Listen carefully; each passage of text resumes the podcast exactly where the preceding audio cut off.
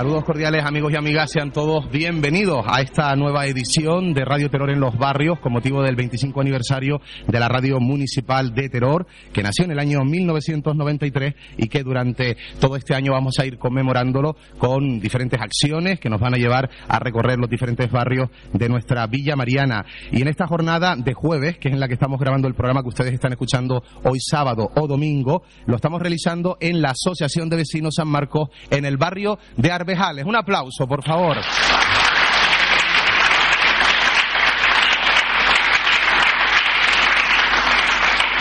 Gracias, sin duda alguna, a todos los asistentes, amplísimo público, el que se ha congregado en esta asociación de vecinos para poder destacar, pues, la historia del barrio de Arbejales en estos últimos 25 años. Una iniciativa que se realiza a través de la Concejalía de Comunicación del Ayuntamiento de Terror y que, como decimos, también nos va a llevar a otros barrios próximamente. También estaremos en Lo Blanco, El Hornillo Miraflor, Barrio del Pino, El Hoyo, El Palmar, El Rincón, Los Llanos, San José del Álamo y San Isidro. Pero hoy nos vamos a centrar en este barrio de Arbejales y vamos a saludar a, nuestro, a nuestros dos primeros invitados. En primer lugar, damos la bienvenida a la actual eh, presidenta de la asociación, Laura Quintana. Saludos, bienvenida.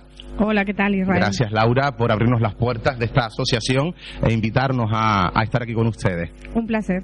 También damos la bienvenida a un expresidente, Jesús Denis. Saludos, Jesús, bienvenido. Acércate un poquito, importante estar cerquita. Ay, muy, mucho mejor, se te va a escuchar. Gracias a ti, Jesús, por estar aquí. Eh, ¿Les parece si comenzamos repasando la historia del barrio, del barrio de Arbejales? Laura, me decías tú, bueno, esto Jesús a lo mejor controla un poco más que yo, ¿no, Laura? Claro, ¿cuántos años llevas en la asociación? ¿Llevabas Suso? Bueno, de presidente estuve 23 años, pero en la junta directiva desde el 79. Pero quiero recordar que aquí hay un, Ujú. un señor, conocido que fue de la primera junta directiva, fue del 76, 77, que es Jesús Vera Álamo, que fue fundador de la asociación y está aquí en este momento. Ajá. Qué bueno, o sea que eh, tenemos gente histórica, ¿no? De, de la asociación y... Sí, se lo digo así claramente, va a ser mosquea, pero ¿Y cómo recuerdan ustedes ese barrio de hace 25 años? Eh, ¿Y cuándo se fundó la asociación? ¿En qué año fue? Fundó en el 76. mm, primero fue una unidad familiar o algo así que se llamaba, porque no estaban las acciones de vecinos, pero en el 77 fue cuando empezó a funcionar como acción de vecinos. Y hay una anécdota que mucha gente no sabe, es que ¿por qué se llama San Marcos? Porque, claro, el Sagrado Corazón de Jesús, y nosotros llamamos San Marcos, no es por los dulces. ¿eh? Ni por el santo. Qué muy ricos están, digo los dulces. escribir la asociación, que había poner un nombre, eh, ya estaba en aquella época eh, un marco, este de los apeninos, este, La serie de dibujos animados. la serie ¿En serio me estás diciendo, Suso, que Sí, se sí. vinculó por eso? Bueno, esto lo puede sí. Además, lo hizo así, Asociación de San Marcos, cuando fueron el Sagrado Corazón ya estaba inscrito, y entonces se le ocurrió ese nombre y le pusieron ese nombre. Y desde ahí bien. seguimos así. Pues, ¿Y, ¿Y qué fue lo primero que empezaron a hacer en la asociación? Ellos empezaron a hacer, ya hablando de los anteriores, por buscar el solar y hacer el local. ¿Sabes? Ellos empezaron ya con O más sea, de, problemas. de cero, totalmente de cero. de cero. Y con problemas porque este solar vino de rebote, porque iba a ser en otro sitio, se pasó aquí por circunstancias de, que ahora no vienen a cuenta. Hablamos de la ubicación, ¿no? de la sí, asociación. precisamente. Porque siempre todo el mundo dice está alejado del pueblo. ¿Y por qué, querían tener, por qué querían tener una asociación? ¿Qué buscaban? ¿Qué pretendían? ¿Qué querían lograr con el barrio? En ese momento era un- una lucha que había entre los vecinos hacia el ayuntamiento, no es como ahora, que el ayuntamiento es mucho más cercano. Que las asociaciones de vecinos tenían su granito de arena en colaboración hacia el ayuntamiento. Pero ya eso ha cambiado, gracias a Dios, mucho, mucho. mucho. Antes las asociaciones eran las que llevaban el peso de los barrios y hoy en día cualquier vecino se puede dirigir al ayuntamiento que, que lo atienden. Ante todo era a través de las asociaciones de vecinos. Fue una lucha de los barrios para conseguir mejoras para. Para, el- Para el barrio, ¿no? Para que el barrio se dotase de todo lo, lo necesario. Sí. ¿Y cómo fue creciendo el barrio de Arbejales? Lo ha hecho, supongo, ¿no? En estos últimos años. Sí, te cuenta tú que el barrio de Arbejales mm, mm, tiene más, bueno, aparecen datos desde 1548, Ujú. que Arbejales decimos Arbejales, pero es que Arbejales tiene unos cuantos años de historia. A partir de, de los últimos 25 años había un cambio, bueno, hemos tenido hasta Tara de Sacó, equipo de sala femenino, bueno, eso mejor que lo lleves tú, que es más... Lo hablaremos, lo hablaremos. Habrá tiempo para todo. voy a meter Contigo me estoy, me estoy centrando en, la, en esa historia que a lo mejor Laura no conoce tanto, por edad. Teníamos una piscina, aunque parezca extraño, esta parte de atrás. La primera piscina, Teníamos piscina. ¿Sí? fue la primera piscina pública de Terror. Techada, supongo. No, no. Ay, Dios No, no, mío. encima. Ay, Dios mío. Y en Arbejales sin techar la piscina. Una piscina sin techar en Arbejales. Dios, qué mérito tienen los de Arbejales, ¿eh? Sin duda alguna, qué mérito tienen. Y bueno, una vez que ya comenzó la participación vecinal, estaban constituidos como asociación, tenían su local, eh, ¿a dónde fueron? ¿Qué querían? Supongo que eh, eran ambiciosos, ¿no? En querer más cosas. Después hubo un paréntesis ahí de unos 6, 7 años que fue que desapareció la junta directiva y se quedó esto en stand-by. Se quedó esto nulo y después empezamos nosotros O sea que otra vez se- en el 93. ¿Se desunió la, la asociación? No, era en aquella época mm, se presentaron a grupos políticos y Ajá. quedó abandonado. Y quedó abandonada la asociación. unos Ah, la, no había nadie al frente para que la cogiera y se quedó en manos del ayuntamiento, entiendo, ¿no? Ajá. Sí. ¿Y cuánto tiempo estuvo en esa situación? unos 6, años. Seis años. Sí. Y después hubo un relevo generacional. Que fue gracioso porque había un, un- es decir, un campeonato infantil en Tenor y nosotros llevamos un equipo aquí de Arbejales y aquella vez me acordaré de todo mi vida porque a todas las asociaciones le dieron balones y equipaje menos a la nuestra porque no tenía asociación de vecinos. Y después nos reunimos unos cuantos ahí, que estaba cerca y había unos cuantos ahí, y fundamos la asociación de, ¿sabes? la Junta Directiva nueva, de ahí hasta el 2015. Muchos años. Muchos años, Suso. ¿no? Sin, sin parar. ¿Y tú cuándo llegaste a la presidencia, Susu? Yo llegué en el 93 por una junta gestora y después me quedé presidente, porque era el único que... ¿El único que quería o que se atrevía? No, el que todos decidimos, ¿no? A unanimidad. Ah, que, que, que fue una decisión Sí. unilateral. Intentó, también hay que decir que intentó muchas veces eh, pues que eh, hubiera un relevo de gente que cogieran la asociación y, Y que no- nada. todo el mundo quería que siguiera Suso. ¿Y eso por qué, Susu? ¿Será por algo bueno, mijo? No, porque será que yo qué sé, no me lo explico. No, no te lo explicas todavía, ¿no? ¿Por qué será? ¿Por qué será? Bueno, y en esa época que cogiste la, la asociación a través de la gestora y te quedaste, te quedaste definitivamente como presidente durante muchos años, eh, hablemos de las cositas que se hacían aquí. ¿Qué proyecto sacaste, Suso? Lo primero que fue eh, cambiar la, ma- pintamos puertas, ventanas, porque estaban en abandono, tapamos la piscina, la piscina que fue una decisión que hubo que no había viabilidad para esa piscina aquí. Pues pensábamos nosotros que estábamos ahí, de hecho está ahí Joaquín, que también estaba en la junta directiva en, en esa época, y después empezamos a colaborar con diferentes fiestas y cosas de- del barrio, y aparte de eso fue cuando el barrio ya empezó, no a funcionar porque siempre ha funcionado, sino a tener más acceso a, a cosas que, que son hoy en día necesarias en todo. Cosas Ahora, básicas, ¿no? Sí, básicas por decirte. y estar eh, registrados como asociación de vecinos ya te abre más puertas eh, en las administraciones para Claro. pedir cualquier cualquier cosa que quieras pedir pues siempre que estemos registrados como vecinos no es lo mismo ir una persona sola que ir a una asociación de vecinos Claro, un es un respaldo para para cualquiera. Y a partir de ahí se fueron abriendo algunas puertas. Sí, y se consiguieron cosas que estamos contentos con ellas. Bueno, de hecho fue abrir esta calle, que, que era un camino estrecho. También en época nuestra se hizo lo que es la plaza. No, no, no lo hicimos nosotros, sino que estábamos aquí con eso. Nosotros ahí... En la que época. eran un poco los que los que se empujaban para que se hiciera Seguro que si no estaban ustedes detrás hubiesen tardado más. Yo creo que lo que más ha favorecido en el barrio ha sido la apertura de la carretera. La carretera de antes llegabas al barrio y para salir tenías que volver para el cruce.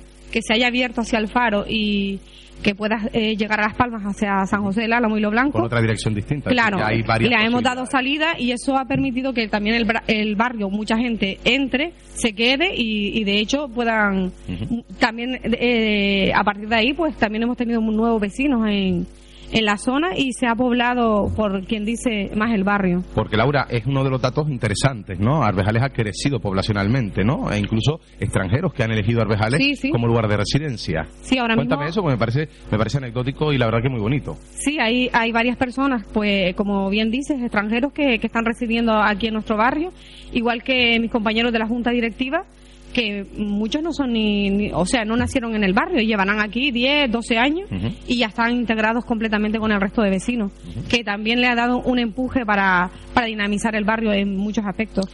Eh, la, la asociación de vecinos siempre, como, como sabrá, está vinculada con la iglesia, o sea, estamos un poco a la par, la asociación y la lo que es la, el tema parroquial, pues vamos unidos en el, en el barrio.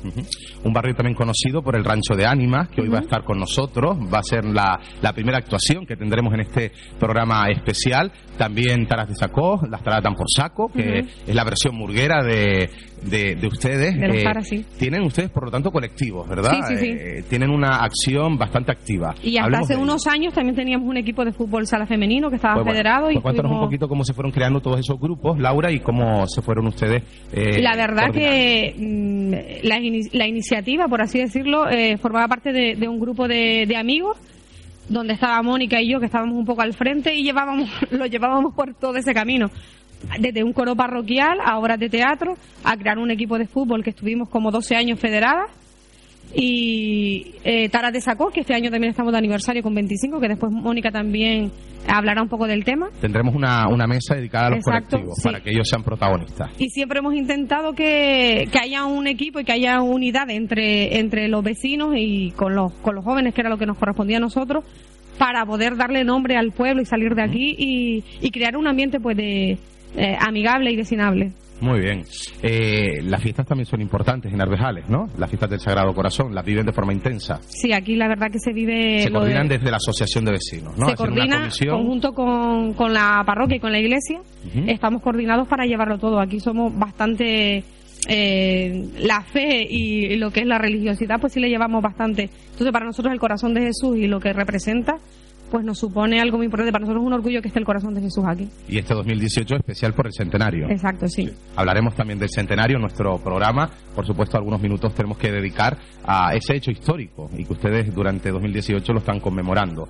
Eh, Suso, ¿qué más podemos destacar de este barrio que sigue creciendo? La parte comercial, ¿cómo va? Eso sí Ahí se ha ha- perdido los últimos se ha perdido, años. ¿no? Un poquillo. Porque en los que son más mayores se acuerdan que esto en el 60 y eso teníamos desde carnicería, panadería, barbería, tres bares, teníamos hasta de electrodomésticos, que era lo de... Ujú. Eso no lo sabía yo. Sí, lo de este... Una tienda de O sea, de electrodomésticos. Panchito, que vendía Panchito. Asienten con la cabeza, por lo tanto lo recuerda No, el. Molino también, ¿no? Sí, Molino. Ujú. Y claro, todo eso se ha ido un Todo se ha ido. perdiendo. Se ha ido perdiendo todo, incluso los bares. Ya no queda sino... Sí, hasta los bares. Hasta sí, los nos, queda, bares. nos queda uno ahora mismo, nos queda Bueno, uno. Y Vamos a tener que cuidarlo como una... sí, sí. Bueno, irán todos a ese. Sí, Sí. seguro, Sí, sí. seguro, Van seguro. todos a- al mismo. Y se ha ido perdiendo un poquito... En, ¿Y a qué creen que se debe? Hoy en día los centros comerciales y eso, y que no estamos acostumbrados a- al euro, de más barato es y vamos, no pensamos que la tienda del barrio nos echa una mano y colaboramos y una familia que está cercana, pero el bolsillo manda. Laura, ¿qué opinas? Eh, lo que dice Suso tiene razón. Los centros comerciales y las grandes superficies, pues lo que merman es el, el- comercio tradicional o el comercio más cercano. Eh, de hecho, aquí tenemos el autoservicio de Expedito y, y el, el- el bar de Suso, que es lo que lo- los dos comercios que, que nos quedan en el barrio, así como más representativos. Este es un, un barrio eminentemente ganadero y agrícola. Era. Era. Uy. También hay, también hay. Sí, no. agrícola Queda, sí. todavía queda. Agrícola agrícola. sí, ¿no? Pero- sí, pero me parece que no quiero equivocarme, pero me da que el ganadero mayor y Lo tal. tenemos por aquí y, y va a ser protagonista, ¿verdad? Usted va a estar conmigo en, los- en los micrófonos, espero que sí, ¿no? Pero Laura? an- antes no había casa que no tuviera una yunta de animales y tuviera el cuyino para las navidades. Me parece que ya Ya eso no, no, es, No, no, así. no te comentaba eso porque ellos tienen que acordarse que en un, en un kilómetro y medio de un kilómetro y medio de carretera había ocho, ocho comercios. Es decir, en la carretera general, de los corrales a- al lomito blanco, había ocho negocios y vivían en aquella época. Porque estaban los dos de los corrales, estaba Pedro Monteoca, Titinino, como digo yo, estaba el barbero, seguía arriba Chanito, ¿cómo se llama ahora? Ernesto, y arriba estaba Pedro Reyes. Eso y escapaba todo. Pues Laura, ya últimos minutos que nos quedan. Eh, ¿Qué vamos a hablar hoy en el programa? ¿Qué queda por delante? Tú que sabes un poco los contenidos. Tenemos aquí una representación inmensa del barrio, ¿eh? Eh, están todas las Sí, sillas yo creo que llenas. podrías hacer otro programa otro día y buscamos más gente también que, que participe. Y se nos ha quedado gente fuera, ¿verdad? Sí, Sin sí, duda sí, alguna por agenda, gente que no puede, que no han O podido que no te estar. acuerdas en ese momento para llamarlo, pero sí, sí, hay bastante bastante gente que, que tiene iniciativas y que colaboran y que, y que hacen por el, por, por el barrio. ¿Alguna cosilla que se nos quede en el tintero que sea importante que en esta primera parte del programa destaquemos sobre el barrio, eh, centrándonos en el barrio, después hablaremos de otras, de otras cuestiones? Para mí que se siga la unidad que está en los últimos años de... Porque yo siempre lo digo, aquí somos tres en uno. Porque está lo que es Arbejales, lo que es Llano Roque para nosotros. Para los de la Rusia Chica le hicimos el morón a esto. Y después está lo, lo que es la Rusia Chica, que es la parte allá del cruce. Y después está San Isidro. ¿Me entiendes? Que siempre hemos colaborado juntos y siempre de la misma mano. Y que eso siga así muchos años y que lo vea muchos años también. Sí, señor.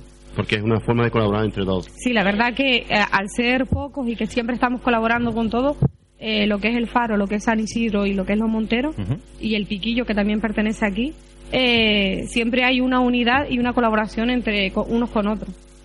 Muy bien, pues ahora sí, eh, vamos a avanzar, vamos a seguir conociendo más protagonistas de este programa especial de Radio Terror de Ruta por los Barrios. Eh, nos quedamos con la actuación del Rancho de Ánimas. Me gustaría que ustedes me contaran algo de ello. Eh, pedazo de grupo, eh, muy pocos eh, tienen la suerte de contar con un Rancho de Ánimas en su barrio. Y comento más, el rancho de ánimas es antes de que la parroquia de Arbejales, porque ya era rancho de ánimas de Arbejales antes de existir la parroquia. Bueno, Roberto estaba en esos temas ya, no me quiero meter en eso yo, yo no Sí, quiero más Que lo hablen los que entienden más de, de del esto, tema, pero sí. pero eso te lo puedo asegurar. Sí, porque ellos tienen más de 200 años, ¿no? Roberto Bueno, estará- calcula, estará con nosotros Y la, la- tiene- y la iglesia tiene 100 años. en la mesa Pues final y, y nos contará esa parte, pero ustedes, ¿cómo han vivido el Rancho de Ánimas? ¿Cómo lo recuerdan? Eso es lo que me interesa un poco más. Saber qué opinan ustedes sobre el Rancho de Ánimas. Hombre, Laura. para mí, eh, creo que existe el, el nuestro y el de Valsequillo, si no me equivoco. Ujú. Y el de la aldea 3. Pues para nosotros que sea en Arbejales y que tenga tanta repercusión y que se hayan incorporado mujeres, que era algo que eso lleva mm, no lleva tantos años, pues para mí eso es un logro y, y bastante, vamos. Muy Es un orgullo para el barrio. Yo compartí con ellos en diciembre una, una cena en Lo Monter y la verdad que mm, me quedó un poco impactado porque no recordaba yo, no suelo ir, no me escondo para decirlo, no suelo ir. Pero me tocó ese día estar ahí y después la forma de actuar y eso y el momento que se vivió ahí, hasta ahí pusieron los pelos de punta, ¿sabes? Emociona. Por- claro, porque había unos casos especiales ahí que, que temblar a algunas personas. Bueno. Y me recuerdo eso, Pues con ganas, por supuesto, de escucharles. Gracias a ambos por acompañarnos. Laura Quintana, Jesús Denis, por repasar la historia del barrio de Arbejales. Ahora sí, recibimos, señoras y señores, como se merecen, al rancho de ánimas de este barrio, con el aplauso de todos ustedes. Adelante.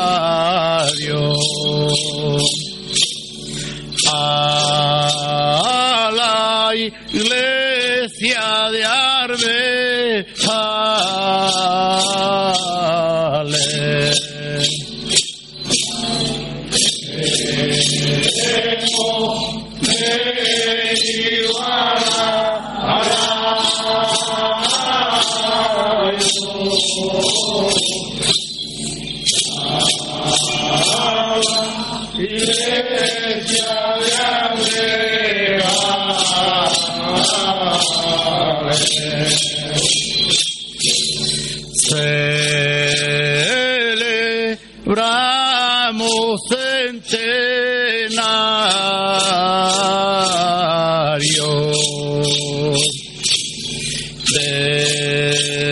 Deseamos felicidades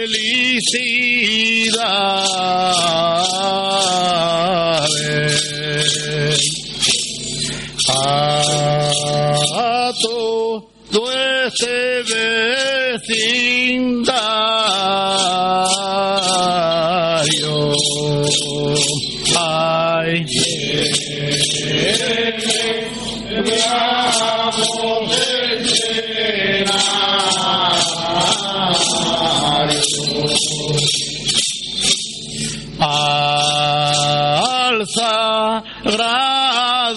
corazón. Ay, sagrado corazón.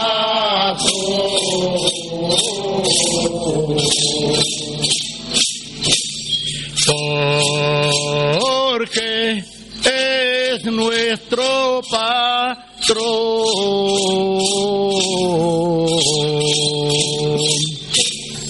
Le imploramos su cuidado.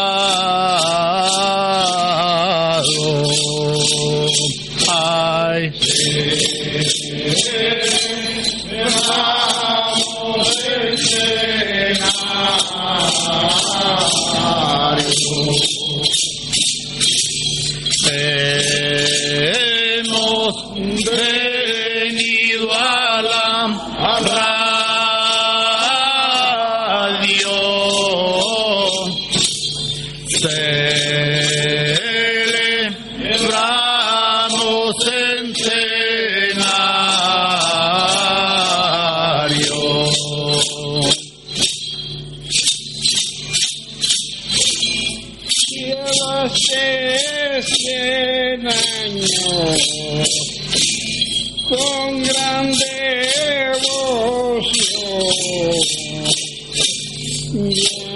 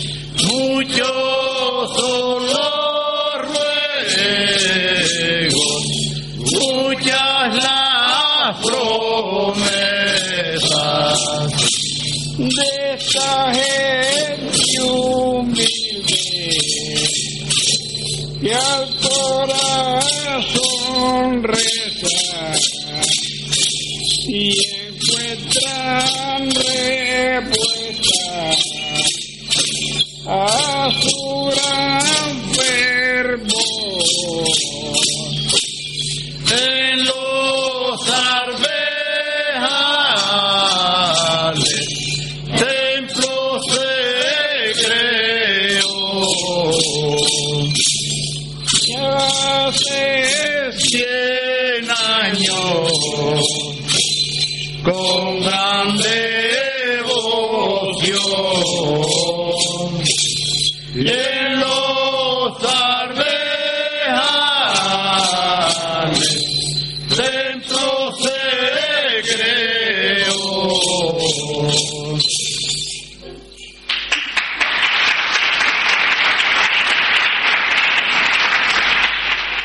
Tras la actuación del Rancho de Ánimas de Arbejales, continuamos con este programa especial de Radio Terror de Ruta en los barrios, con motivo de nuestro 25 aniversario. Y vamos a saludar a continuación a Joaquín Rivero, vecino de Arbejales, como no podía ser de otra manera, que nos han dicho que es un vecino de los más participativos. Y por lo tanto, queremos también que sea protagonista de los siguientes minutos. Saludos cordiales, bienvenido, Joaquín. Muy buenas, ¿qué tal? Gracias por acompañarnos. ¿Es cierto eso de que eres un hombre implicado en tu barrio, que no hay fiesta en la que no esté tu mano de por medio? Sí, bueno, digamos que eh, siempre intentamos colaborar con, con los actos que se van haciendo en la fiesta, en la Semana Santa y en lo que surja. Siempre que hay posibilidad de echar un, un tiempo, ahí estamos. Eres eh, nacido en Arbejales, natural Eh, del municipio, sí, sí. del barrio, Y perdón. Mis padres son de aquí y, y bueno, yo también. Tu infancia, tu juventud vinculada también al barrio. Eh, sí, bueno, yo, aunque he compartido estudios en Las Palmas, pues, pero siempre he estado aquí lo que es fines de semana, vacaciones de verano, Navidad. ¿Y cómo recuerdas esa época? Pues bien, o sea, distinta porque evidentemente eh, se ha producido un cambio en, en el barrio, el barrio ha crecido en edificaciones y en carreteras y, o sea, evidentemente la vida ha cambiado mucho en 50 años. Se nota el paso de los Sí, años, por lo tanto, pasa. sí, sin duda alguna. Y ya en esa juventud eras participativo, ya empezabas a hacer los arcos, las alfombras, que iremos diciendo eh, la cantidad de acciones en las que tú participas. Cuéntanos. Eh, bueno, eh, digamos que yo eh, en mi niñez, digamos que lo veía, le veía, de- digamos, desde la barrera. Eh, pero bueno, ya a partir de los 15, 16 años, pues empecé a ayudar a hacer posiblemente las alfombras y... Empezaste por ahí, por las alfombras Sí, sí. del Sagrado Corazón. Sí, bueno, era un, bueno, un grupo de juventud que, que nos reuníamos para, para trabajar con, con el serrín y tal, y bueno, ahí empecemos, eh, bueno, echando una manita y, y lo típico en, en el desarrollo de lo que es todos los actos de la Semana Santa, Ujú. preparación de trono y Cuando hablábamos de las alfombras, son las alfombras del corpus, ¿verdad? la alfombra del corpus. Se me equivocaba. Eh, materiales, cómo las hacían, quiénes participaban, cuántos eran. Hablemos un poquito de todo eso. Sí, bueno, siempre hemos sido un grupo de 10, 15 personas que bien, pues a lo mejor grupos de catequesis o grupos Ujú. de, bueno, de vecinos, de la asociación de vecinos o, alguna familia en concreto que se suma y tal, pues siempre, bueno, pues somos un, grupillo de personas que, bueno, vamos eh, en los días previos vamos quedando para reunir lo- los materiales y, y bueno, ya víspera y, día de, de las alfombras pues nos reunimos y las realizamos. Eh, hemos cambiado con los años porque bueno, eh, estamos hablando de que, eh, que yo me acuerdo pues más o menos casi 30 años haciendo alfombras, pues en, la- en lo- en los primeros años pues eran a base de de serrín, borras de café y algo otro material vegetal que conseguíamos y y bueno con los años hemos nos hemos dedicado a, a trabajar con la sal porque es más estable el aire que siempre aparece cuando uno no quiere pues mm, con el serrín teníamos problemas y con la sal no ¿Y qué simboliza para ti formar parte de ese ritual que se hace cada año y que sin duda engalana el barrio, hace que el Sí. barrio se ponga bonito, ¿no? Eh, bueno, es una forma más de, de desarrollar la, la actividad que se hace alrededor de lo que es la, la parroquia. Eh, bueno, uno ayuda a que el, ese acto de la, de, la, de la celebración del Corpus Christi pues sea un poquitito más, más vistoso Ujú. Y bueno, evidentemente una forma de de aportar un, bueno un toque más cultural o, o, bueno participativo es una forma de reunir a la gente y, y así. Aparte de las alfombras, también los arcos y decías que también decoras los tronos. Eh, sí, el, el- en la Semana Santa, pues, eh, aunque últimamente haya descendido la, la asistencia de personas, pero digamos que eh, en, en los primeros años que participaba yo, pues, eh, había un grupo bastante numeroso de, de fieles y, y bueno, en, en aquella época eh, los tronos se llevaban sobre, sobre el hombro. Hoy en día, pues la mayoría es sobre ruedas y, y al ser llevado al hombro los, los tronos de los de, de los diferentes imágenes de, de Semana Santa, pues se necesitaban eh, muchas personas y, y la verdad que pues ha- había asistencia y, y, y se celebraban una una Semana Santa concurrida. Y los arcos, que también tienen mucha tradición. Sí, bueno, es un elemento de los más de los más concurrentes eh, en, en número de personas de, de lo que es la, la celebración de, de las fiestas del Sagrado Corazón. Y, y bueno es es el elemento fundamental de, de la, de la traída de los arcos.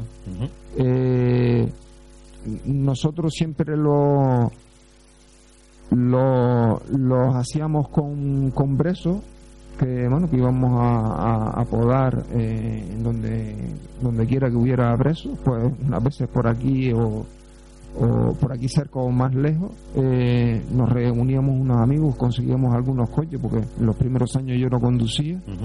Y, y bueno, nos reuníamos los días previos, conseguíamos el material y ya pues ya no nos enramábamos en sí los, los arcos que, que teníamos hechos, evidentemente. ¿Y es difícil, fácil? Yo que desconozco cómo se hace el enramado. No, bueno, no es, no es, digamos, una ciencia muy muy muy difícil de realizar lo único que bueno lleva una metodología una vez la aprendes pues es fácil de hacer Me vas a tener que enseñar, ¿eh?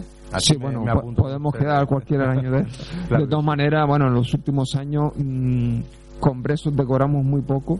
Eh, l- digamos que ya eh, nos hemos pasado a, a, a elementos que, que son más duraderos y, y bueno, eh, como dice el otro, eh, eh, intentamos hacerlo lo más cómodo porque, bueno, unas veces hay gente, otras veces no y, y bueno, evidentemente siempre uno intenta solucionar las cosas de la mejor forma posible. Los últimos minutos, si te parece, los dedicamos a hablar sobre la fiesta de Judas. Eh, sí, bueno, el, el Judas eh, se empezó aquí hace muchos años, no eh, bueno, yo, yo empecé a hacerlo de joven, pero eh, ya había un, eh, personas que lo hacían antes que, que yo. Yo me acuerdo que de joven mm, mm, se ayudaba y, y- bueno, se hacía un digamos un muñeco con saco lleno de saco camisa bueno ropa eh, lleno de, de paja y, y caña eh, pero eh, a, a partir de que un vecino eh, Luis Quintana eh, creo recordar eh, hizo un esqueleto metálico pues a partir de ahí fuimos desarrollando un poco el, el- la construcción sí del Del Judas. muñeco, ¿no? Sí, y, y lo que conseguimos con, con esto fue eh, que fuera un, un acto un poquitito más, más seguro, porque eh, en los primeros años las bombas se caían al piso y tal. bueno, En el momento de la quema. Sí, sí, y entonces, bueno, eran otros tiempos, pero que, que pues, generaba un cierto peligro, ¿no? Porque, o sea, cualquier niño podía llegar y, y, y, bueno, pasar algo, ¿no? Eh, a partir de que se hizo el esqueleto de, de- de metal, pues ya sujetábamos la, la, las bombas, los, los footing o, los voladores al, a esta parte metálica y incluso le, le, le pusimos eh, un, un digamos un forro de, de tela metálica que nos, nos sujetaba la leña y bueno y la paja. Y por lo tanto el Judas siempre ardía totalmente en el aire. Y entonces más vistoso. Claro. o sea eh, o sea y duraba más y tal y entonces era más bonito y, y la verdad que mm, a lo mejor se puede eh, introducir algo otro elemento pero la verdad que ah, bueno, en los últimos años pues eh, digamos que, que- que está muy bien. Supongo que Judas representará algún personaje, lo disfrazan, lo Sí. caracterizan. Sí, bueno, eh, digamos que el, la- el equipaje que le ponemos o la ropa que le ponemos normalmente son cosas que, que tenemos en casa y han pasado de, de uso. Pero sí, lo que hacemos es, es siempre pues buscamos un- una caricatura de un personaje eh, Famoso que, o alguien. que- que- que ese año haya destacado por lo que sea y, y bueno, siempre se lo dedicamos a alguien con todo el cari- cariño posible. ¿Ya tienen decidido el siguiente Judas? No, no, no, pero ya está cerca, o sea que o sea, Pero- se, se admiten ideas. ¿Yo? Pues van a tener que usar bastante materiales para hacer Judas. bueno, pero ¿por qué se ríe el público eh, cuando dice que todavía no lo han decidido? Eh, ¿Suelen participar en la decisión? del Judas, ¿cómo se toma esa decisión? Se, pregunta a todo el mundo. ¿En serio? Y bueno, la, y la idea más brillante esa es. ¿Y si lo deciden esta noche? No. No pasa nada. Lo, lo podríamos hacer así en el programa, la decisión, tomar la decisión de quién sería el Judas de este año. ¿Qué propuesta tiene nuestro público? A ver. ¿Eh? Ah, que tiene que ser sorpresa, que no se puede desvelar en los medios de, eh, de comunicación, ¿no? Sí, claro, para guardar la, la... Lo, lo solemos ocultar lo más posible pero bueno, siempre tenemos, o sea, siempre mm, manejamos varios personajes y después entre entre tantos, o si hay un par de ellos, pues decidimos entre dos y así. Pues eh, estamos muy agradecidos, de verdad, Joaquín, porque nos hayas acompañado en este programa especial para poder contar y repasar la historia de este barrio. Era necesario, sin duda alguna, eh, esta entrevista y esta conversación. Gracias y el aplauso del público para ti y antes, por supuesto, la, despedida. Eh, pues nada, agradecer que la emisora Mm, haya grabado un, programa en, la asociación de vecinos y, bueno, es una forma de, hacer un poquitito más de publicidad en el año que estamos, que celebramos evidentemente el centenario de la de la bendición del templo y, bueno, eh, es, bueno y para hacer aunque sea publicidad. Claro que sí, para difundirlo, por supuesto que sí. Gracias, Joaquín. Muy bien. Bueno, ahora el aplauso, ahí está. Y tras estos minutos hablando con Joaquín, continuamos en este espacio dedicado al barrio de Arbejales y queremos profundizar, por supuesto, en el centenario de la parroquia del Sagrado Corazón de Jesús. Y tenemos que hacerlo con el párroco, con don Jorge Rodríguez. Saludos y bienvenido, Jorge. Hola, buenas radioyentes Israel y queridos radioyentes, aquí en este barrio entrañable de, de Arbejales, en el que está ubicada esta iglesia que está haciendo 100 años de su terminación la religiosidad en este barrio es importante, así lo destacan los propios vecinos, por lo tanto este centenario tiene que ser celebrado por todo lo alto.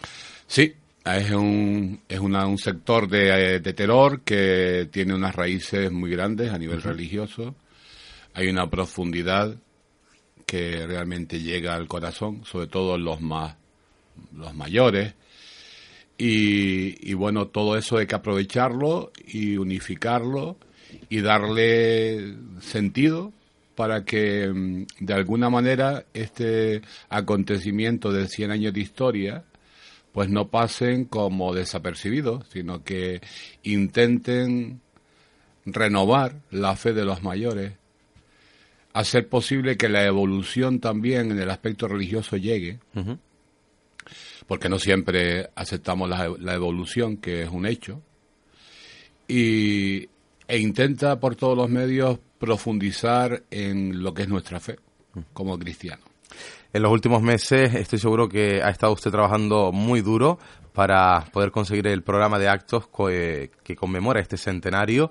Eh, puede profundizar un poquito y así vamos sacando algunas pinceladas, aunque ya le digo que es tan importante este centenario que la radio municipal también estará dispuesta a hacer programas especiales y todo lo necesario para difundir eh, todo lo que aquí ocurra. Muchas gracias Israel. Efectivamente, el programa es un programa muy amplio. Quiere abarcar todo un año. Comenzó con un espacio de oración en el tiempo de Cuaresma, donde todo el arciprestazgo de Terror nos reunimos allí en la iglesia de, del Sagrado Corazón de Jesús para tener ese encuentro de las distintas comunidades cristianas. Pero sobre todo, en síntesis, diría que el programa es un cántico a la labor callada y sosegada y sacrificada y a veces olvidada de tantos curas que hicieron posible que este edificio emblemático de la Villa Mariana fuera una realidad. La persona de don Juan González Hernández, el entonces párroco de Nuestra Señora del Pino, un gran devoto del Sagrado Corazón de Jesús. Sucesivos párrocos que han, han caminado con la gente de todos los sectores de la parroquia, que han infundido, animado la fe de los mayores, que han llorado también por las incomprensiones, por las zozobras, por la falta de de caridad, y todo eso intenta hacer un cántico a todos los curas que han pasado por esta parroquia. Sobre todo se destacan tres, que es el pionero, don Juan González Hernández, que afortunadamente recuperamos sus restos y están en- depositados en su iglesia parroquial del Sagrado Corazón de Jesús. Don Faustino Alonso, que llegó montado en un burro y que dijo que si allí no había carretera y, y dijo que no se marcharía de, de Arbejales sin que se consiguiera, se consiguió la, la carretera.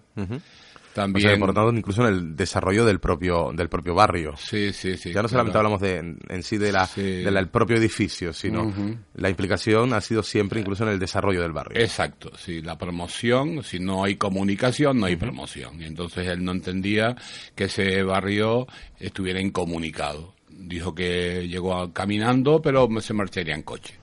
Y luego la construcción del cementerio también tuvo ahí un papel muy relevante, eh, incluso sacrificando noches y, días porque las incompresiones eran muy grandes por parte de Terror, la presión y él no podía entender cómo desde el cruce de Ariñez se podía tener a un difunto caminando con toda la familia hasta llegar a Terror. Y él dijo que la construcción del cementerio se hacía sí o sí y mm, consiguió los medios para lograrlo. Y el pueblo de Arbejales agradecido también tiene sus restos en el cementerio, ha depositado ahí sus restos porque es, y debe ser un pueblo agradecido. Después de don Faustino, destacar la figura de, de don de Ortiz Sarmiento, que la iglesia prácticamente se estaba cayendo y él consiguió por medio de un empresario colocar pues esto los, los soportes, los contrafuertes que evitaron que la iglesia se cayera y por otro lado eh, fue la apertura del Concilio Vaticano II a una comunidad cerrada. Entonces, de un, de un cura como don Faustino, que fue un amante de los pobres, pero también fue un facha, para hablar mal y pronto. Es decir, era el cura, era el médico, era el alcalde, era el juez, era el, el que disponía, el que quitaba, el que ponía. Y entonces, bueno, se, se creó una visión de cura un poco dictatorial. Claro. Que, que además era marcada por la época. Claro, estaba totalmente marcada por una época post-franquista, fue la posguerra y bueno, pero la verdad que hizo muchísimo bien. Todo lo que tenía de carácter y de impositivo se pierde en la generosidad y el cariño que derramó en tantos pobres que a los que le quitó el hambre. Eso, se quitaba la comida de la boca para dársela a los pobres. Diego Ortiz consigue eh, Diego Ortiz Sarmiento consigue abrir la iglesia a la juventud. Ya don Faustino lo había intentado anteriormente con el cine parroquial, pero Diego Ortiz eh, abre pues todo lo que es el mundo de la liturgia, lo que es el mundo de la juventud, el mundo de una iglesia de puertas abiertas. Mm, agradecerle a don Diego Ortiz también su, su dedicación, su entrega, su generosidad a tantas generaciones a las que él por todos los medios quería que se formaran. Era para él imprescindible la educación y la formación. Y yo creo que ahí lo, luchó y trabajó y consiguió que salieran de allí gente valiosa. Luego, por la relevancia que tiene a nivel de literatura, pues la figura de don Julio Sánchez Rodríguez, que escribió el libro conjunto con don Vicente Hernández, el libro de Arbejades. Y don Julio, pues tiene un artículo muy bonito que habla de la iglesia que hizo pueblo, y, y, luego el resto de los curas que somos, bueno, todos hemos trabajado y colaborado, pero eso me parecían que eran los, los, más relevantes y a los que tenemos que hacerle realmente un homenaje porque han hecho de esta comunidad parroquial pues algo más que un simple barrio, uh -huh. ha hecho que se consolide una comunidad parroquial desde la zona de San Mateo, del Piquillo, el Gallego, Corralete, hasta el cruce de Ariñez, que pertenece a Teror, San Isidro, Los Monteros, Ojero, el cruce de, de Arbejales, Arbejales, La Molineta, pues La Olla, Llano Roque, La Cuesta, pues La Montañeta, Casamato, eh, todo, El Lindón, eh, es que hay una cantidad de topónimos, es que es inmenso, o sea, camina 100 metros y ha cambiado ya el nombre del lugar. Y entonces, bueno, pues lo que el objetivo, el segundo, el primer objetivo era, mm, yo creo que un homenaje que se merecen los curas que han marcado y han hecho historia en esta comunidad parroquial. Ese es un objetivo prioritario, por lo menos para mí, porque el, el programa está hecho desde una visión creyente, una, una visión comunitaria y parroquial. Ya luego sacaremos el, el programa también de la comisión de fiestas del resto de los actos ya lúdicos, festivos, que por supuesto que son importantísimos también. Pero nos- a mí lo que, lo que era, lo que era tarea mía fundamentalmente se centró en eso, en, en creo que en darle el relieve que se merece, porque mm, nuestra memoria a veces es fácil de olvidar y olvida todo el bien. Entonces, claro, a los que a los, a los que quedan en el lugar, pues sí, se les sigue recordando generación tras generación, bueno, pues tus abuelos, no sé cuánto. Es verdad que en cada una de las piedras podemos tocar el cariño, la cercanía de tantas personas que con, con esfuerzo llevaron, llevaron arena, llevaron piedra, llevaron de todo para la construcción. Pero detrás siempre había un animador de la comunidad, un cura que les empujaba, que les animaba. Entonces hay un recorrido de, estos tres curas importantes en el, en el devenir histórico de la parroquia del Sagrado Corazón de Jesús y el objetivo segundo es aglutinar quitar y borrar el nombre de la parroquia de Arbejales, porque la parroquia del Sagrado Corazón de Jesús es más que Arbejales, es más que el topónimo. Afortunadamente se construyó allí porque el terreno lo donó, pues el, el señor que donó, el Montes de Oca Rivero, eh, donó ese terreno y ahí se fabricó, pero si igual lo dona alguien de San Isidro, estuviese construido en San Isidro. Exacto. Entonces, decir la parroquia de Arbejales es como Es limitarlo, reducirlo. ¿no? Reducirlo. Entonces, el segundo objetivo de este año, de este centenario, es decir, no, no, la parroquia del Sagrado Corazón de Jesús es más. que está en Arbejales, pero que pertenece también a otros a otros barrios. ¿no? A, y a otros municipios. De otros municipios, correcto. Como San Mateo, ¿eh? San Mateo casi mm, en límite con Santa Brígida, o sea, que tenemos espacios de todos los lugares y queremos que sea el templo en este centenario quien aglutine a todos los feligreses de nuestra comunidad parroquial. Pues don Jorge, con el compromiso de que vamos a dedicar más tiempo a hablar del centenario en la radio municipal y que incluso podríamos hacer un programa especial en el propio barrio, venir hasta aquí nuevamente para que eh, sean ustedes protagonistas con todos los contenidos y con todas esas personas que estoy seguro que les va a apetecer también participar. Pero vamos a continuar con, con otros asuntos también en este repaso del 25 aniversario de la radio municipal. Ajá, también, eso ¿Eh? por supuesto. Que es lo que nos une a estar hoy Vale, aquí. muy bien. Muchas gracias a Radio Municipal de Teror por la por el servicio que prestan a, a- la Villa Mariana, por comunicar y por dar a conocer por lo que es su proyecto como radio, que tienen un proyecto y como municipio y también agradecer desde la comunidad parroquial de Sagrado Corazón de Jesús que se hayan acercado hasta aquí, hasta este lugar, Arbejales, para hablar con nosotros. Muchísimas gracias a Gracias a ustedes. Adiós.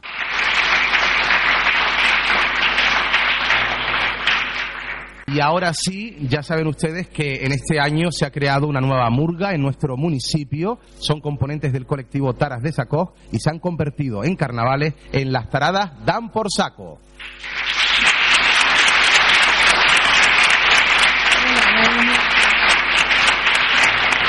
Y después historia ya no puedo más. Mi vecina Loli me tiene atacado. Se aparece aquí, se aparece allá. Que eres muy cotilla y no te aguanto más.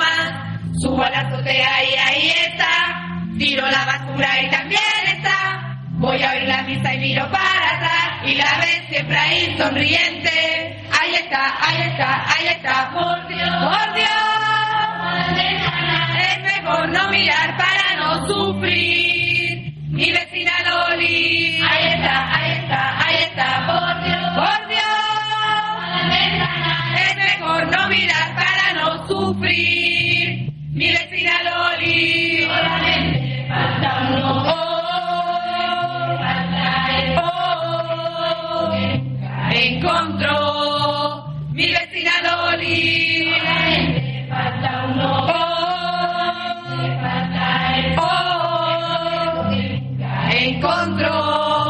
Mi vecina Loli, me ha contado la vecina que se está para en un año votar. Votar y votar, votar y votar.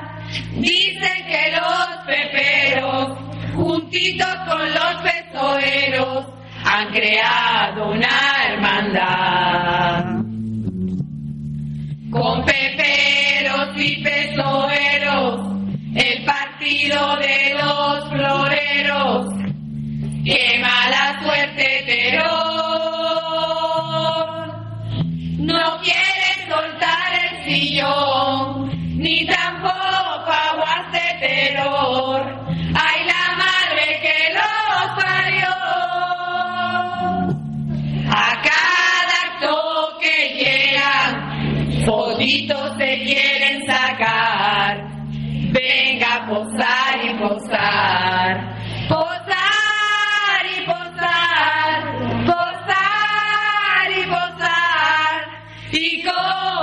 dice la Loli, si el río suena que agua lleva, eso no se aguanta ya. Con peperos y pesoeros, el partido de los floreros, qué mala suerte terror. No quieren soltar el sillón, ni tampoco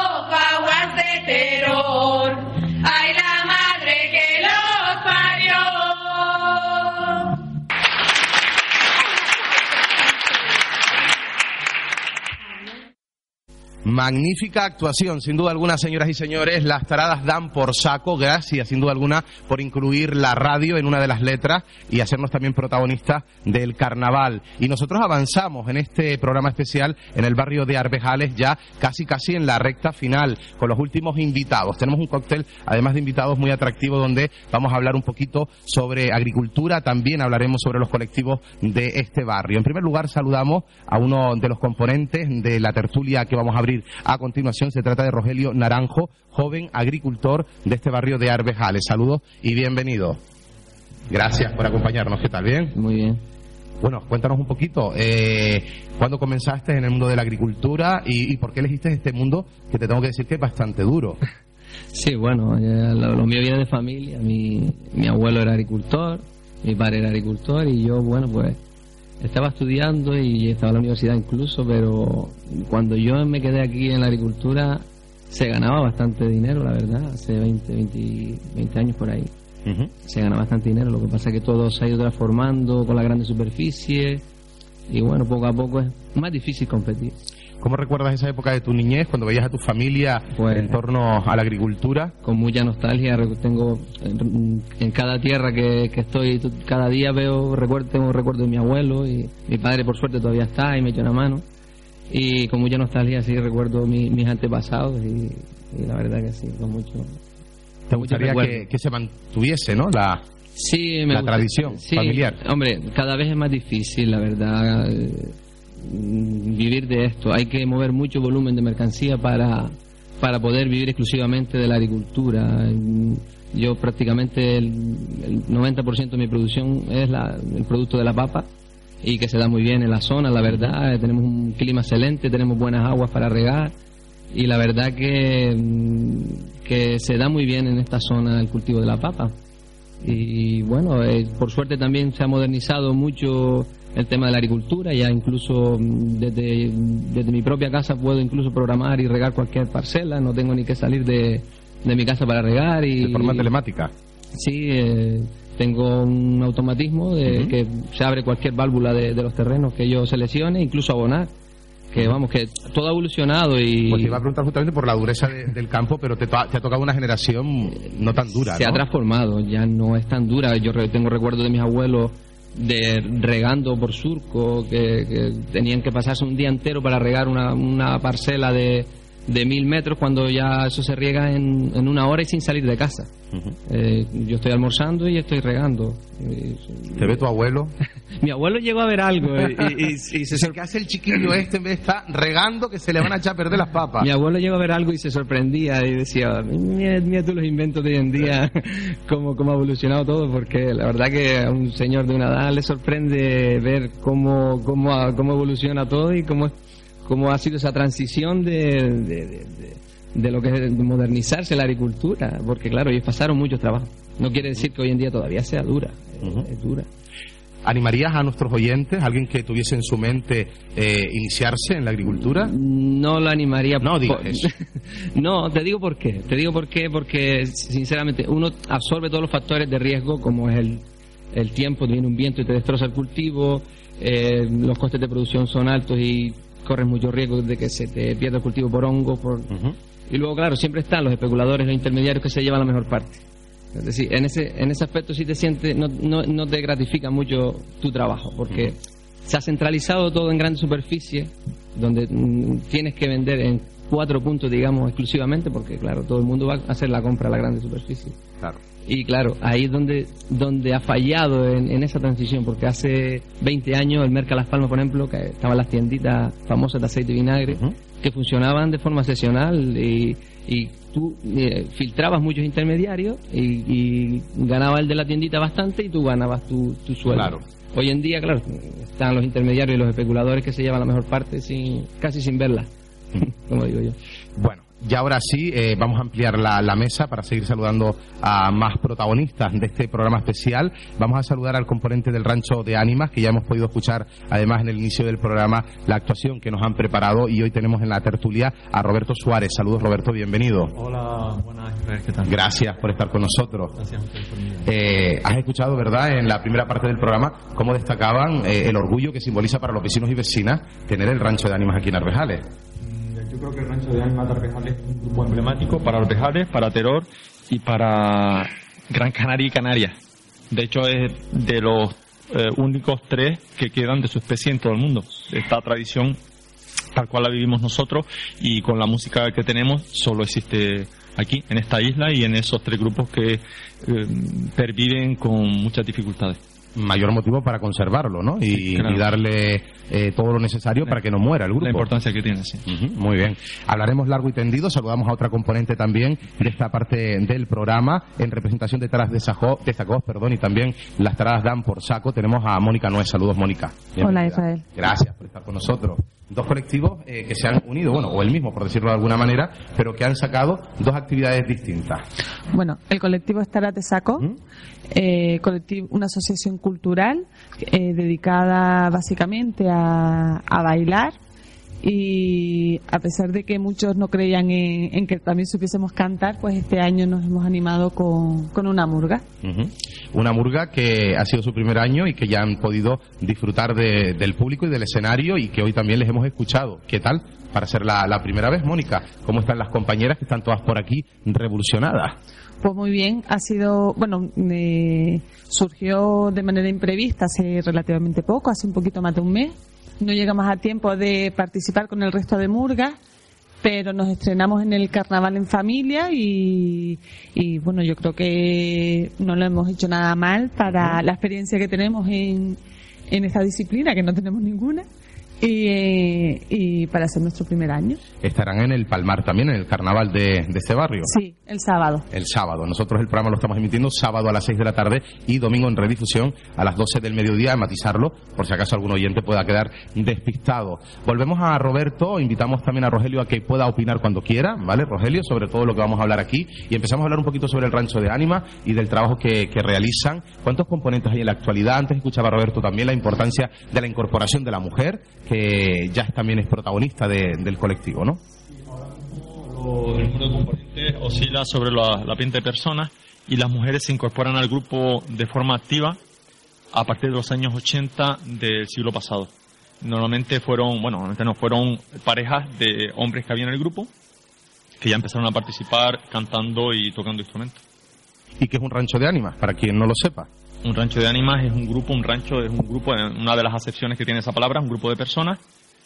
En el caso del rancho de ánimas, pues que se reúne para cantar, rogar por la salvación de las almas de- de- del purgatorio y el, el dinero que reúne, la limosna que consigue, la entrega en las, parro- en las parroquias donde la, la ha conseguido para que se digan misas por la, sufragios por la salvación de esas almas. Entiendo que es una tradición de muchísimos años. Sí. ¿A qué año nos remontamos? Mm, los historiadores, los investigadores, pues hablamos de que con el Concilio de Trento, que fue en la segunda mitad del siglo XVI, pues este tipo de asociaciones se intensifica, se expanden por todo el territorio, bueno, por todo el territorio europeo donde existe el catolicismo. Y aquí perfectamente estos grupos, bueno, tenemos seguridad de que en el siglo XVII ya había ranchos funcionando y cantando y recaudando limosna. Y aquí en Arbejales, eh, ¿ustedes cómo se han ido organizando y cómo han ido creciendo con el paso de los años y, y la historia ¿no? de- de- del rancho de Ánimas? Bueno, Cuéntame. nosotros tenemos datos, datos fiables, datos concretos de entrega de limosna, como antes se mencionaba, la parroquia de, de Arbejales es de, se termina en 1918, Ujú. pero ya desde finales del siglo XIX tenemos entrega de rancheros de Arbejales en la parroquia de Teror. Estamos a- nos remitimos a los años, a la década de los años 70 del siglo XIX. Ya hay entregas de limosna de rancheros de Arbejales en Teror. Ah, sí. probablemente la tradición es más antigua, pero digamos que datos concretos seguros son de, de esa década. ¿Se han mantenido durante todos estos años con un grupo compacto o, o han tenido épocas más flojas, épocas en las que han tenido más componentes? Hombre, yo supongo que como cualquier grupo, pues tiene, han tenido sus más, sus menos, Ujú. épocas más difíciles, épocas de bonanza. Y ahora mismo, pues yo creo que el rancho está más o menos bien. Nuestro mayor problema es la- el relevo generacional. La Ujú. media de, de edad es bas- bastante elevada. Y bueno, ya de momento estamos ahí, estamos pregando y cuando haya problemas mayores, pues ya veremos qué soluciones podemos Ujú. ¿Y qué se propone? ¿Qué, qué se te ocurre? ¿Qué se pueda eh, hacer para rescatar y que la gente se anime a formar parte del rancho de Pues, Ánimas? eh, en- Talleres en los cuales se explique, no sé, por decir algo. Entiendo que habría que hacer un llamamiento, sobre todo de entrada, pues la gente de Terror, la gente de Arvejales, la gente de Terror, que tenga afinidad por las tradiciones, por el folclore, por, por la religión también, para que se une, para que eche una mano a esta, a esta, a esta costumbre y que no, que no se termine. Muy bien. Vamos a empezar a hablar ya un poquito más sobre Talas de Sacó también con Mónica. Eh, hablemos de la historia de- del grupo, cómo se crea este grupo de baile. Cuando estaba eh, Laura y Suso eh, en la mesa, pues ya, di- ya adelantaron, ¿no? Que, que, pues bueno, que antes se hacía bastante, un grupo de jóvenes, pues hacía bastante vida eh, callejera y vecinal. Que da vida al barrio, Sí. además. Se nota la chiqui- chiquillería, ¿verdad? Y eso Sí, gusta. y yo creo que éramos una eh, una generación pues bastante inquieta y, y con eh, bastante Ganas de hacer cosas. ganas de hacer cosas. Eh, también yo creo que el- la distancia que tenemos con el casco de terror y en una época donde nuestros padres estaban siempre trabajando y nuestras madres no todas conducían, el transporte público no, no era tan accesible como ahora, para lo mejor tenías que ingeniártela pues para dentro del barrio pues tener tiempo de ocio y, y yo creo que de ahí surgen pues todas estas cosas como el fútbol que contaba Laura, como Karate Sacó, coro parroquial, pues obras de teatro, pues que hacíamos de todo. Y bueno, Laura se dedicaba inicialmente a dar clases a través de la AMPA en, la unitaria de Arbejales y luego pues unas cuantas más nos animamos y empezamos a bailar en la fiesta y casualmente este año hacemos 25, 25 años, igual que Radio de Terror, así que también estamos de aniversario. Pues vamos a repasar esa historia y esos 25 años. ¿Cuántos espectáculos han preparado?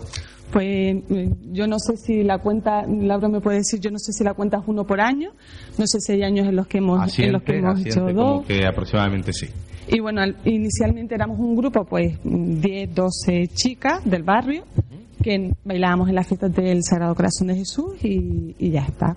Pero luego pues fue creciendo, se fueron animando más gente y empezamos a crear grupos y a, y a impartir clases con la finalidad de, de hacer un espectáculo donde integráramos a todos los grupos.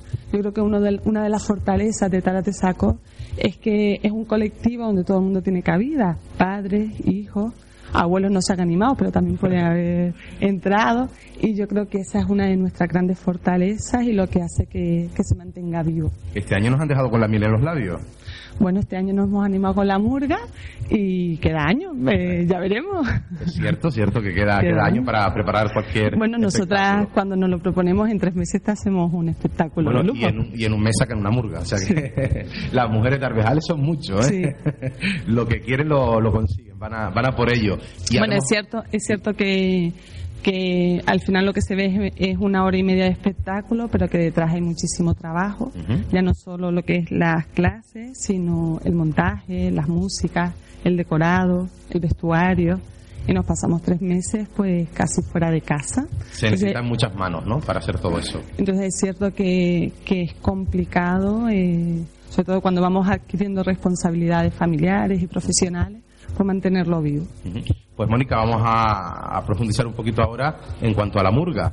Hace un mes aproximadamente un grupo de las componentes de Taras de Sacos están tomando un café, creo, y eh, alguien se va, alguien vuelve y cuando se dan cuenta ya habían decidido que se montaba una murga. ¿Eso cómo puede ser? Bueno, quedamos un domingo para tomarnos un café y yo tengo que decir que yo personalmente no participé en la idea. Yo en ese momento me fui al baño y cuando Esperaron te llegué... levantaras, Mónica, vamos a ser sinceros. Y cuando llegué me dijeron, tenemos una murga y el nombre es Las taradas tan por saco. Y bueno, a mí me encantó el nombre, dije, bueno, pues me apunto y, y ya empezamos. Eh, nos me sacamos, hicimos una lluvia de ideas para ver de qué podíamos hablar, a quién podíamos criticar y, y de qué nos podíamos eh, hacer, sí. Y mm, eh, surgió, la verdad es que nos surgió, todo fluyó, fluyó, flu- fluyeron las letras, fluyó la música. Pero no es fácil, Mónica. No, Es ni que lo dice, ninguna. lo dice así, fluyó y parece, pero conseguir que suenen lo bien que han sonado hoy, que lo acabamos de escuchar, eh, yo creo que es la tercera actuación de ustedes, ¿no? O la segunda. Eh, la, La de hoy. el- la tercera. La tercera. Bueno, tengo que decir que el primer ensayo fue en playback con una música de karaoke de fondo. Luego aparecieron afortunadamente tres, co- tres colaboradores. Eh, Rogelio, que está en la mesa. Rogelio Palante. Sí, sí, sí. Le pusiste, le pusiste un poquito de, de ritmo a las chicas, ¿no? Sí, bueno, yo, eh, yo estoy con el bajo, luego somos tres chicos del barrio. Eh, y bueno, Rafa también que no está por aquí hoy porque está trabajando, to- toca la caja y Juanfe que sí está por aquí, la guitarra.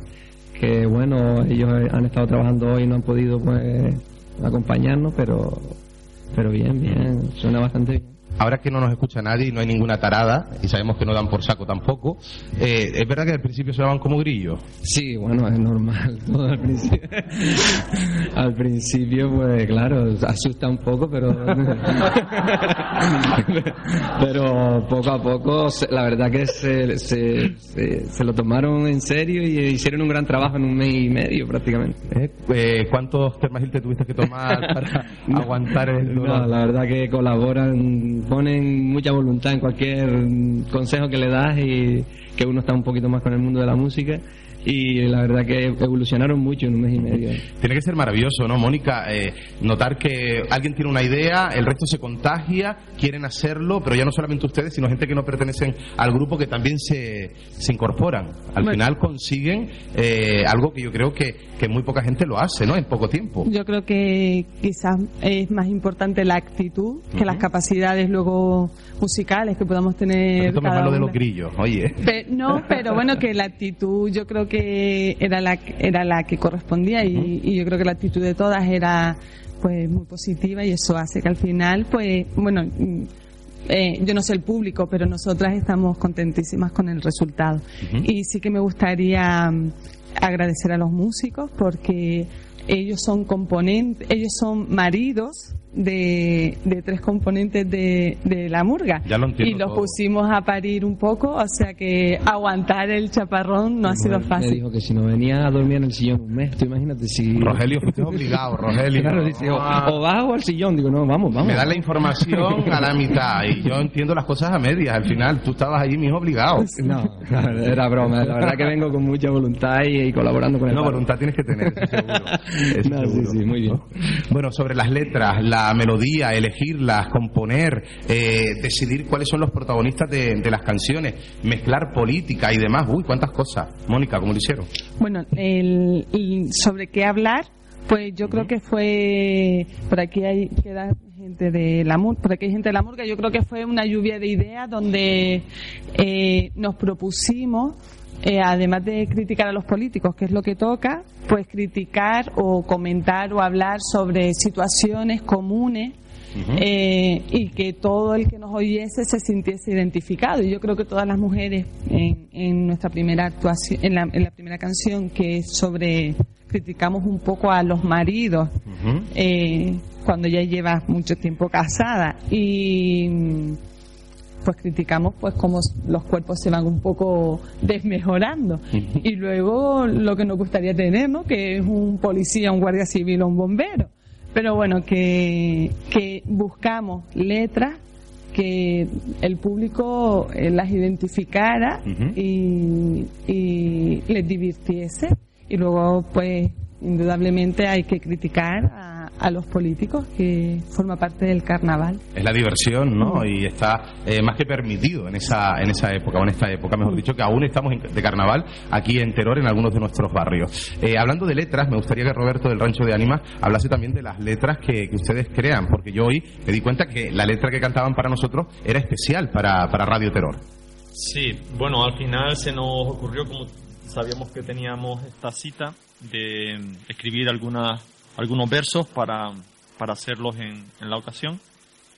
Y efectivamente nosotros en la medida de lo posible siempre intentamos adecuarnos a la- al contexto en el que estamos. Normalmente en el rancho se improvisa, aunque sí es verdad que hay muchas letras que son tradicionales y se cantan año tras año, incluso para ciertas festividades. La Virgen de Fátima, San Isidro, etcétera, etcétera pero luego en función de la persona que te dé la limosna, pues obligatoriamente tienes que nombrarla con nombre y apellidos, luego tienes que tienes que improvisar. Capacidad de improvisación importante. Sí. Y cuando tenemos alguna alguna invitación como esta, pues intentamos también en la medida de lo posible pues adaptar la- el texto a- al momento. Muy bien, pues vamos llegando ya al final. Podríamos estar hablando horas y horas, ¿verdad? De- del barrio, de la historia del mismo. Felicitarles de verdad por, por ser un equipo de personas tan fantásticas y, y habernos eh, atendido también a la radio municipal de Teror para poder seguir conmemorando este 25 aniversario. Me gustaría que cada uno de ustedes, eh, por supuesto a modo de despedida, eh, cerrasen este programa. Empezamos contigo, Rogelio. Pues, mm, agradecer a Radio Terror, la verdad, que, no, que nos diera esta oportunidad de exponer pues bueno, todo lo que tenemos en el barrio que, que ofrecer y animar y a, eh, también decir que aprovechar la ocasión para si alguien quiere hacerse socio de, de la asociación de vecinos, pues eh, tiene la posibilidad que tiene hasta hasta almuerzo de Navidad gratis. Así que que se animen y, y nada, muchas gracias por todo. Muy bien, muchas gracias a ti. Roberto. Muchas gracias por la invitación, por esta iniciativa. Me parece estupendo que, que la radio se acerque a los barrios y que sepa en primera, primera persona la- los problemas, las inquietudes que tienen las personas, que los colectivos que hay en cada uno de ellos. Y bueno, que la gente de Arbejales, de Terror, sepan pues la joya que tienen en el, en el rancho de ánimas, aunque a veces no lo entiendan o casi nunca lo entiendan. Esperamos que lo, lo entiendan un poco más a partir de ahora con la difusión de, de este programa. Mónica. Bueno, pues yo me gustaría despedirme con una pequeña reflexión y es que, que haya venido la radio de Terror Arbejales, pues hace que tomemos conciencia de dónde vivimos, que el día a día nos come y no, no, no, no tenemos presente dónde estamos. Y cuando esto ocurre, pues te das cuenta de que, por ejemplo, hay colectivos muy importantes como puede ser el Rancho de Ánimas, eh, Talas de Saco que mueve muchísima gente, una iglesia importante, eh, eh, eh, materias económicas como puede ser el tema de la agricultura que todavía se conserva y animarles a que vengan a que como dice Rogelio, que se asocien a, a la asociación de vecinos y que yo creo que es un barrio fantástico para, para vivir e incluso para crear hijos. Bueno, dice Mónica lo de crear hijos porque eh, Antonio, el compañero jefe de comunicación, rápidamente ha cogido a los más pequeños que están aquí de público y, y van a ser quienes pongan el broche final al programa que estamos haciendo. A ver, que me gustaría poder saludarles a todos. ¿Cómo te llamas? Daniela, Daniela, ¿tú? Jacqueline, Jacqueline, Claudia, Claudia, Cristian, Cristian, a ver, aquí quién falta. Carlota, Carlota, Sofía, Sofía, que te llamas como mi sobrina que te como. ¿Tú? María. María, también. No te llamas como mi sobrina, pero te como igual, ¿eh? Bueno, oye, por cierto, ¿qué tal? ¿Se vive bien aquí en Arbejales? ¿Se está a gusto? Sí, ¿Segura? ¿No están ustedes obligadas aquí contándome esto? A ver, ¿qué les gusta hacer aquí en el barrio, en las calles, cuando ustedes salen? Aburrirnos. ¿Los ve? Sí, es que me lo acaba de decir. Ella se aburre, pero tú te aburres, ¿no? ¿Verdad? No, yo Ah, lo- A ver, ¿tú qué es lo que haces? Me has, inter- me has conquistado. jugar. Jugar, ¿y a qué juega? No sé. Ah, no sabes.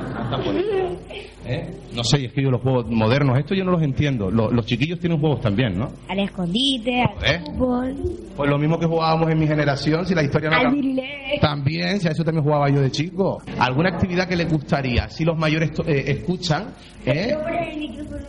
No, no te preocupes. Mira, escucha. eh, ¿Alguna actividad o alguna cosa que les gustaría que hubiera en el barrio? ¿Eh? Pero ya juegan a eso, otra cosa. Ah, que ustedes no hagan. Jugar al rugby. Pues mira, un equipo de rugby hay que hacer en Arbejales. Un parque más grande para que todo el mundo juegue. Que apunten los políticos. Un parque más grande para los niños. A ver, ¿qué más piden? ¿A ti qué te gustaría que hubiera en tu barrio? No sé, eh, juegos divertidos. Una piscina. ¿Quién dijo una piscina? ¿Eh? ¿Por qué una piscina? Porque hace calor. Hace calor y hace frío aquí muchas veces. ¿No hace frío en Arbejales?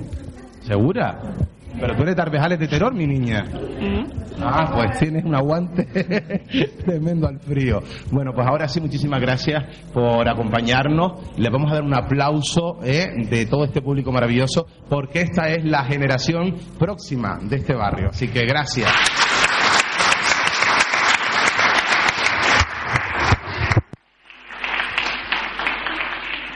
Y ahora sí llegamos al final. Recuerden que Radio Terror, con motivo de la conmemoración de nuestro 25 aniversario, vamos a seguir celebrando durante todo este año nuestro programa especial de Radio Terror de ruta por los barrios. Atentos porque las próximas citas nos van a llevar hasta otros puntos, como puede ser el barrio del Hornillo Miraflor, barrio de El Pino, El Hoyo, El Palmar, El Rincón, Los Llanos, San José del Álamo y San Isidro. También recordarles que este programa se ha grabado el pasado jueves 22 de marzo en la Asociación de Vecinos San Marcos, aquí en Arbejales, y que ustedes podrán escucharlo, en este caso sábado 24 a las 12 del mediodía y también el domingo en redifusión a las 6 de la tarde. Muchísimas gracias, Arbejales. Hasta pronto y hasta siempre. Un aplauso.